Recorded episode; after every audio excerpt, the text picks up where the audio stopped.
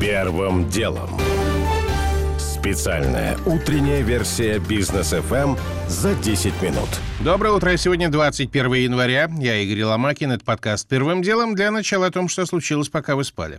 Американским сенаторам не хватает времени для рассмотрения крайне жесткого законопроекта о санкциях против России в случае ее вторжения на Украину, пишет Интерфакс со ссылкой на издание Roll Call. По его данным, один из авторов документа, демократ Роберт Менендес, рассчитывал на этой неделе заручиться поддержкой республиканцев, чтобы уже на следующей неделе голосование состоялось. Однако, пишет Roll Call, зимняя погода и новый штамм ковида нарушили эти планы. Собеседник издания в Демпартии описывает ситуацию словами «График работы Сената сейчас не в нашу пользу, песок в песочных часах вот-вот закончится».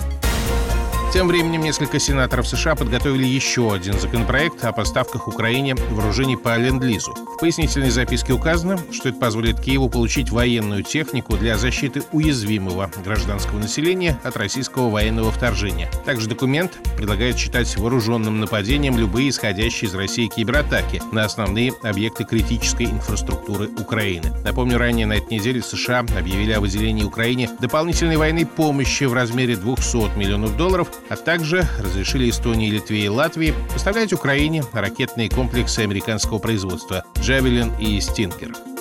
Росавиация рекомендовала российским авиакомпаниям подготовиться к возможному влиянию сетей 5G на работу бортового оборудования при полетах в другие страны. Как пишет коммерсант, частотный диапазон работы таких сетей близок к частотам бортовых радиовысотометров, что теоретически может влиять на их работу. Ранее возможности сбоев уже заявляли американские авиакомпании. Захватившее власть в Афганистане движение «Талибан», запрещенное в России, объявило о возобновлении работы представительства Евросоюза в Кабуле. Как пишет ТАСС со ссылкой на пресс-секретаря афганского МИД, после ряда встреч и договоренностей ЕС официально приступил к практической деятельности своей миссии. Более современными и инклюзивными будут персонажи из рекламы конфет M&M's. Как передает ТАСС, компания Марс объявила ребрендинг, в рамках которого цвет рук и ног, сейчас близкий к телесному, сменит на нейтральный, близкий к белому. Кроме того, некоторых героев переобуют. Сапоги на высоком каблуке, которые прежде носила зеленая конфета, превратятся в кроссовки, а туфли коричневой конфеты получили более низкий и удобный каблук. Эти два персонажа станут силой поддерживающей женщин, сказали в компании Марс, но при этом уточнили, что теперь персонажам M&M's более не будут применяться обращения, отражающие их половую принадлежность. Первым делом. Основным темам Центробанк действительно против криптовалют. То, что ранее было утечками в СМИ, вчера получило официальное подтверждение. Регулятор предложил ввести ответственность за оборот и выпуск биткоина и тому подобных валют. Судя по всему, это означает запрет на майнинг. Мотивы ЦБ пытается объяснить сопредседатель Российской ассоциации криптовалют и блокчейна юрист Александр Трещев. Во-первых, криптовалюта и блокчейн пожирает слишком большое количество электричества. Второе, слишком много зло злоупотреблений, когда этим стали заниматься не просто уполномоченные люди, которые сдавали официально в аренду какие-то свои излишние мощности, а когда кто только этим не занимался. Выяснилось, что какие-то даже научные исследовательные, полугосударственные государственные конторы тоже пытаются майнить и зарабатывать, что, естественно, разлагает госаппарат и управление. Пока что на производителей крипты идеи Центробанка, а это именно идеи, никак не оформленные в закон, особого впечатления не произвели. Если регулятор регулятор хочет пойти по китайскому сценарию, то и майнеры могут сделать то же самое, говорит основатель форума Blockchain Life Сергей Хитров. В случае, если запретят криптовалюту, запретят майнинг на территории России, я не вижу особо больших проблем в этом, потому что как сейчас устроен майнинг на территории России, большинство майнинга находится в тени, а в случае запрета, по примеру Китая, большинство майнеров просто переедут в какие-то соседние страны за дешевой электроэнергией, будь то там Беларусь, Белоруссия, Казахстан, либо другие страны, где легализован майнинг, либо он разрешен.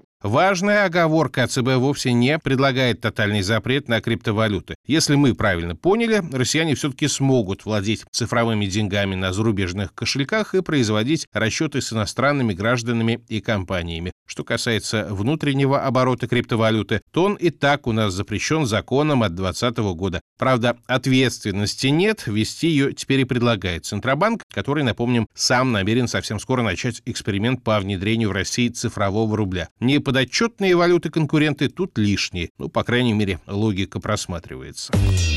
Первым делом.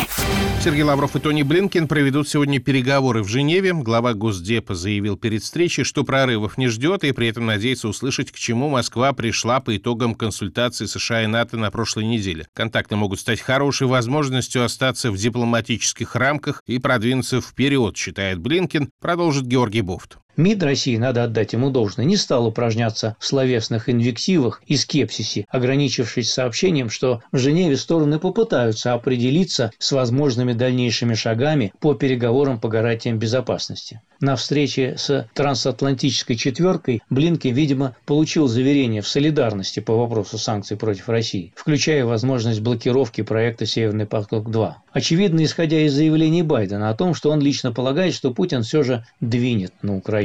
В то же время Евросоюз пока избегает конкретизации своих карательных мер, кроме повторения угроз, что санкции будут масштабными, включая финансовыми. Во всяком случае, ничего более конкретного в проекте документа, который главы МИД стран ЕС собираются рассмотреть в понедельник, нет. Однако не стоит переоценивать значимость разногласий внутри ЕС. Они могут улетучиться в миг, если ситуация вокруг Украины обретет более выраженный характер эскалации, чем просто бесконечное рассуждение о некой угрозе, якобы исходящей от сосредоточенных близ границ российских войск или совместных учений в Беларуси, которые предстоят в феврале. Причем на фоне Олимпийских игр в Пекине, которые, возможно, кто-то хотел бы подпортить Китаю именно руками России. Например, спровоцировав ее на некие действия, которые развяжут развяжут руки санкционерам. В общем, развязка начавшегося осенью политического кризиса уже близка. Георгий Буфт. Первым делом.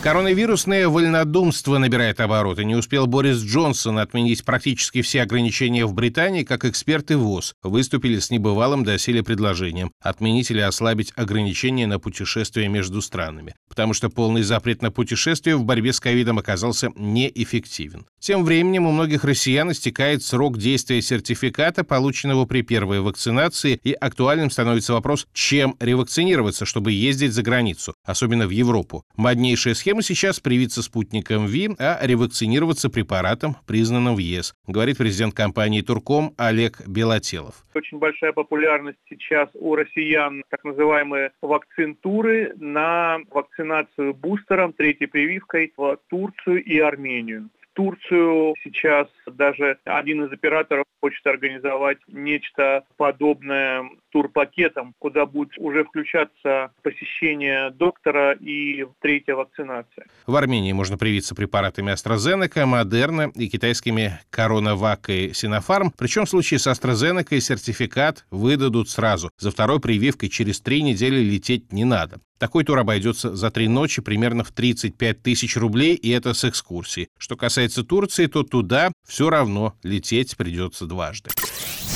Первым делом. В России со следующего года может стать обязательной идентификационная маркировка домашних животных. Пока законопроект об этом подразумевает чипирование сельхозживотных, однако ко второму чтению в тексте появится раздел о домашних любимцах. Каждому присвоят номер, в систему будут вводить породу, владельцев, адрес, ветеринарную и другую информацию. Зачем это нужно и каких животных коснется, объясняет зампред Комитета Госдумы по экологии Владимир Бурматов. Я против разных экзотических предложений ставить на учет аквариумных рыбок и так далее. Мне кажется, вообще никому не интересно из регуляторов. Вообще выступаю за то, чтобы вводить регистрацию для тех видов животных, по которым это необходимо. Вот у нас в новогодние праздники несколько десятков тысяч животных потерялось. Почти никого не нашли. Понятно, что если была бы регистрация, то любая служба отлова их уже вернула бы хозяевам. Надо, чтобы процедура учета идентификации животных приносила пользу владельцам. Они эту процедуру пройдут бесплатно, но зато если кто-то из недобросовестных владельцев выбросит животное и будет грозить штрафом, это будет способствовать наведению порядка в этой сфере